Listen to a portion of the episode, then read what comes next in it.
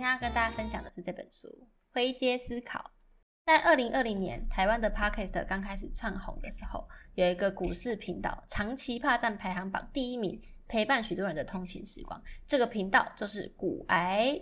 我本人也听股癌听了很长一段时间，即使听了很久，还是常常觉得得到一些新的启发。因为古癌的制作人谢梦工，他擅长使用通俗易懂的话语，再加上当下发生最新的时事，整合了很多优秀大师的投资心法，让投资理念深入浅出，说明给大家了解。他本人也不断的在精进自己的投资知识，不只是股票。他对投资、选择权、期货也略懂略懂。除了看财报之外，也会读会议记录或者是年报、股东会里面的业绩指引、催化剂因子等等的。我相信他应该还有看很多其他我没有讲到的东西。这本书的写作风格也跟古埃本人说话的风格很接近，在看的过程中，仿佛可以听见他在耳边跟你讲话啊，别跟股票谈恋爱，自古文人相亲等等的。古埃厉害的地方就是他的频道这么久以来，他都不厌其烦的在跟投资菜鸡提醒一些基本的概念，还有市场知识。虽然概念是比较浅薄，但是却是保护投资人长期在市场下生存的重要概念。要把这些概念用大家都能理解的方式讲出来，才是最困难的地方。灰阶思考就是古癌常说的一句话：“不要文人相亲”的源头。市场投资人常常把不同派系的人分边，然后加以排挤，似乎跟自己不同方式的人就是错误至极的。但事实上，投资组合本来就可以百百种啊，不同时间也会有不同的策略，既可以同时是成长型投资人，也持有价值型投资的股票。或是我同时做空一只股票，又放空另外一只股票，只要能够赚钱的方式都是好方式，所以不一定要选一边就紧抓不放，排除异己，让自己减少很多新的机会。我很喜欢古埃书中的一句话，叫做“灰色的空间很大，所有人都坐得下，人人都可以在这里找到属于自己的平衡”。这句话我觉得不只适用在投资，它对于人生所有的事情看法也都很适用，因为保持开放的心态。我们才能够接受所有的可能性，才能够在投资这条路上走得长长久久。这本书古来分成三个阶段，作为三个主轴，分别是扫雷，扫除我们一些思考的偏误；第二个是备粮，也就是建构正确的投资知识；第三个就是真正上阵之前，我们要如何面对多变的市场。不同阶段都各自有很多章节，所以我会用时间轴的方式来整理这各个阶段需要的技能，然后加以说明。在扫雷这个阶段，是指说我们面对这个生活的时候，有一套逻辑，让我们在这个世界上可以生存。但是这套逻辑却不一定适用在投资，这是因为投资是一件与人性相违背的事情。古代人重视直觉思考，才能够生存下来，因为以前不存在投资、房地产、炒股这种事情。但是投资是近几年发明出来的，它不仅不能依靠直觉，反而还需要我们有意识的做出跟直觉相反的决定。还好，投资跟骑脚踏车一样，可以靠后天的练习来强化，借由不断的训练，把我们的投资练就成身体的反射。就像骑脚踏车，你一开始会花一点时间学习，可能也会摔伤、受伤，但是你一旦会骑之后，基本上踏上脚踏车就会骑了，也不用脑中告诉自己左脚右脚左脚右脚。投资的练习，就是在把一些违反直觉的概念重新灌到大脑的作业系统中，理解这些概念，再进入投资市场，可以大大减少受伤的风险。对于投资新手来说，最好先了解 ETF，再开始主动选股。ETF 算是这几年推广的蛮成功的一个产品，我自己也有定期定额在投资。台湾最早从零零五零开始，市面上现在也有各式各样的 ETF 产品。简单来说，ETF 就是追踪一大包股票的组合，被动投资。追踪美股的话，就有追踪美股大盘的 VOO、IVV、SPY。那台股大盘也有零零五零跟零零六二零八。零零五零比较贵。如果要追踪全球股市，也有全球股市的组合，像是 VTI 加 VXUS 或是 VEU、VT 等等的。用 ETF 其实就可以蛮简单的完成全球的布局，或是部分区域的布局，再加上个人风险的承担，你可以去加上债券的 ETF 的配置。当然，这个比例没有正确答案，还是看每个人投资的承受度不同，会有不同的配置。所以，就算没有超高额报酬，至少也能够让你稳稳的跟着大盘一起走。光是这样子，其实就已经打趴一半的专业投资经理人了。涨多必跌，跌多必涨，跟强者更强，弱者更弱这两句话听起来超矛盾的。一个是说强久了一定会跌，一个是说高还可以更高。这两句话同时都可以找到案例，也可以找到反例。而我们的人脑常常在信服这句话的时候，我就去找到对应的案例来加强自己的信心，而去忽略跟它相反的案例。举例来说，像百事达、柯达等信仰产业。他们都曾经有股市如日中天的时候，在他们走到产业尽头，股市腰斩在腰斩的时候，很多人觉得跌多必涨，所以捡了便宜。但是因为他们已经到产业尽头，可能最后下市或是一蹶不振，再也没有起身。但是也有因为一些景气循环而跌落，最后翻身的股票。所以你说跌多必涨，还是跌了会更跌？这两种都有可能发生。最重要的还是要看公司的经营状况，再加上一些市场的随机性。重点是千万不要单压一只股票。听大师之言，远离牛鬼蛇神。刚踏入股市时是最危险的阶段，因为我们不知道怎么选股，又想赚钱，又怕亏钱。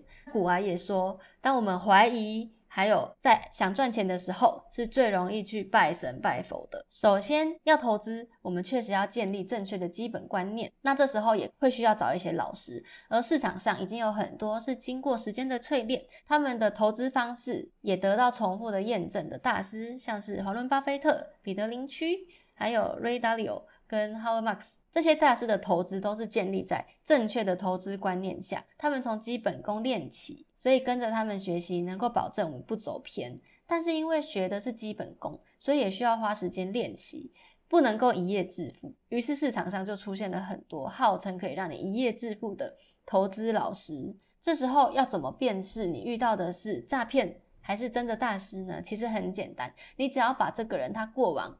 报过的名牌，他投资的成绩拿出来回测，看他的成功几率有多少，马上就能够看穿他的真面目。走出同温层，加入别的同温层，可以避免我们被单一观点所限制。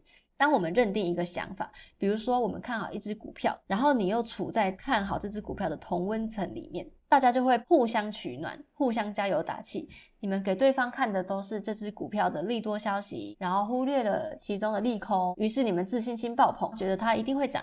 充满自信的结果就是你们看不到外面的世界，于是你们紧握不放，然后忽略了其他的市场利空消息已经满天飞了。所以，当你看好一只股票的时候，你更要踏出这个舒适圈，更要加入不看好这只股票的群组，听听看他们怎么说。如果他们说的有道理的话，刚好你就被救了一命。那他们如果说的没有道理，可以借此验证自己的看法，然后加强自己的自信心，在过程中校正判断力。以上第一阶段扫除了我们的日常偏误之后，第二段就要建立正确的投资观念了。就像你上战场要备足粮食一样，在这个章节我们也要备足投资知识，确保投资路上一路平安。补充原型食物，市面上不缺各种财经资讯大师的分享，像是媒体专栏分析等等的，很多人很热心的要分享投资的资讯。但就像食物一样，我们都知道补充原型食物对身体好，这个道理也适用在投资。公司会公布财报、股东信，持有超过一亿美元的机构也要在每季公布他们的绩效。也就是十三 F 报告，这些报告都是投资里面原汁原味、最忠实呈现、会被监管、不能撒谎的报告。所以这种第一手消息往往是最正确的。那经过其他人的评论分析，你不知道它是不是掺杂了一些偏误，或是它本来知识量就不够完全，甚至它有一些背后的目的地在。举例来说，与其听别人解释巴菲特买了什么，巴菲特说了什么，不如直接去看巴菲特的股东信。与其听别人说这间公司今年亏钱呐、赚钱呐、有什么计划啊，你不如直接去看他公布的财报。虽然说一开始自己看这些资讯会比较困难，但是辛苦不会白费。久而久之，你也训练出自己的判读能力，也可以避免自己被其他人所误导。虽然说尽量看第一手消息，但是有一些大师的消息，当然还是可以看呐。像是刚刚说经过时间淬炼的交易师巴菲特、Ray Dalio、Howard Marks 之类的，他们都已经历经了各种的时局转变，而且你在观察他们的分析之中呢，还会发现，其实他们也是不断的在修正自己的看法。就算是大师，他们也会跟着时代调整自己的看法，更何况是我们小小股民呢？看多还要看多远，因为人在专注的时候，往往会忽略其他的消息。当你盯着一个点看，你会看不到它周围的事情。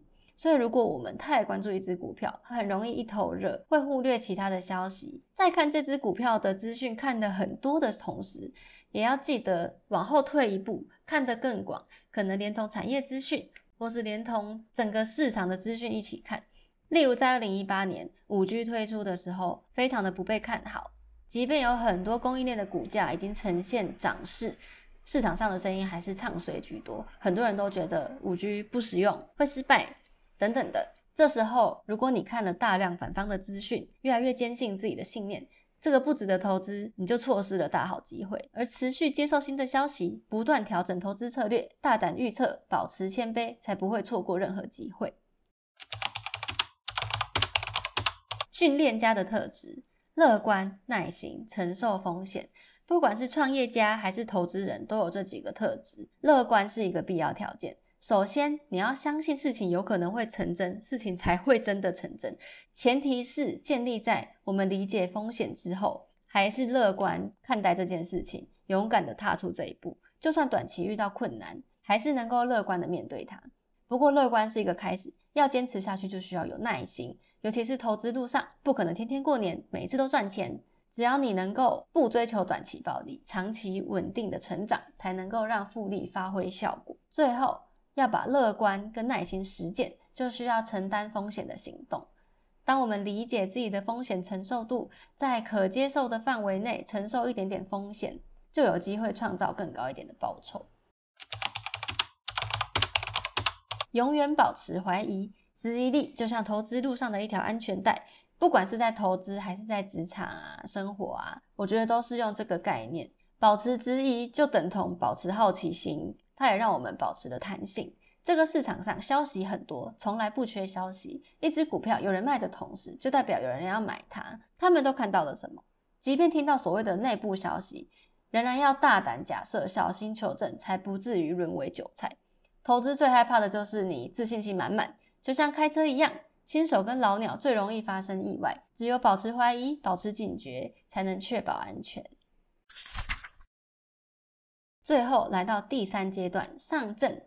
上阵之前，先问问自己几个问：你是不是已经确定了自己的投资目标呢？了解自己的自身能力，你的总资产是多少？你能够承受多少风险？再配合你的年纪不同、本金不同，策略肯定也不同的。适用别人的不一定适用你。所以，首先要评估自己的投资方向，量身打造自己的投资策略，千万不要盲从别人的想法，觉得复制贴上他人的就可以跟他一样成功。就连大师也没有百分之百赚钱的。然后记得每投资一段时间，就回头检视自己的对账单。对账单其实就是你自己的投资成绩单。从对账单可以看出，你之前定下来的策略是不是有确实遵守。你如果设定了一个停损点，是不是真的都有照着这个停损点来停损？Howard Marks 也在他《投资最重要的事》一书中说到，最有价值的教训都是在困难时期学到的。投资都赚钱的时候，就会觉得对自己好有信心，觉得自己投资的很棒，决策都是正确的，会看不到自己做错的地方，然后就会产生过多的自信。而定期检视对账单，会让你不管是赚钱或是赔钱，都能够发现自己的不足。你赚钱了。到底是运气成分多，还是你真的做对了决策？每次赔钱，你又是看漏了什么？保持乐观，在市场上答案永远不止一个。你赚钱的方法跟别人赚钱的方法可能都不一样，并且科技一直在进步，市场长期来看还是会跟着科技的发展不断的成长。只要没有操作不当杠杆，遵守投资纪律，在自己能够承担风险范围的下跌，都不至于让你一次被抬出场。毕竟能够一直留在市场上的才是赢家。刚翻开这本书的时候，觉得用字很简单，几乎就是一些基本道理啊。我就很好奇，古埃他到底是怎么透过这些基本道理来变成一个投资大师？但是在看的过程中，竟然发现简单的话语道理却不简单。所谓大道至简，古埃他用自己的经验加上大量阅读而产生的宝贵知识分享，再加上他很擅长利用大家都听得懂的话语来传达重要的讯息，所以最后我竟然回去重新咀嚼了好几次。在最后一章节，古埃分享自己的投资历程。他说，刚加入股市的时候，他自己也缴了不少学费，但是他严格遵守资金分批投入，不重压，让自己不至于一次就被吓跑。才能继续留在市场上参与市场的波动，而且他也投入了大量的努力，每天研究股票，研究到干眼症，换来对市场准确度不断提升。有时候我们旁观者看这些成功人士，常常会忽略他背后付出的辛苦，甚至他都比我们厉害了，他还是投入比我们多的努力。所以古埃也说，努力只是基本的，还有更多比自己成功的人都比自己努力。另外一种东西，我觉得比努力还要重要，就是谦虚。保持谦虚，才能够不断修正自己的看法。即便已经站在投资界的顶端，仍然保持开放的心态，接受市场不断更迭的事实。二零二零年股市大好，很多学生也加入了投资行列，而且一开始都跟着大盘的涨幅，享受不少红利，个个成为少年股神。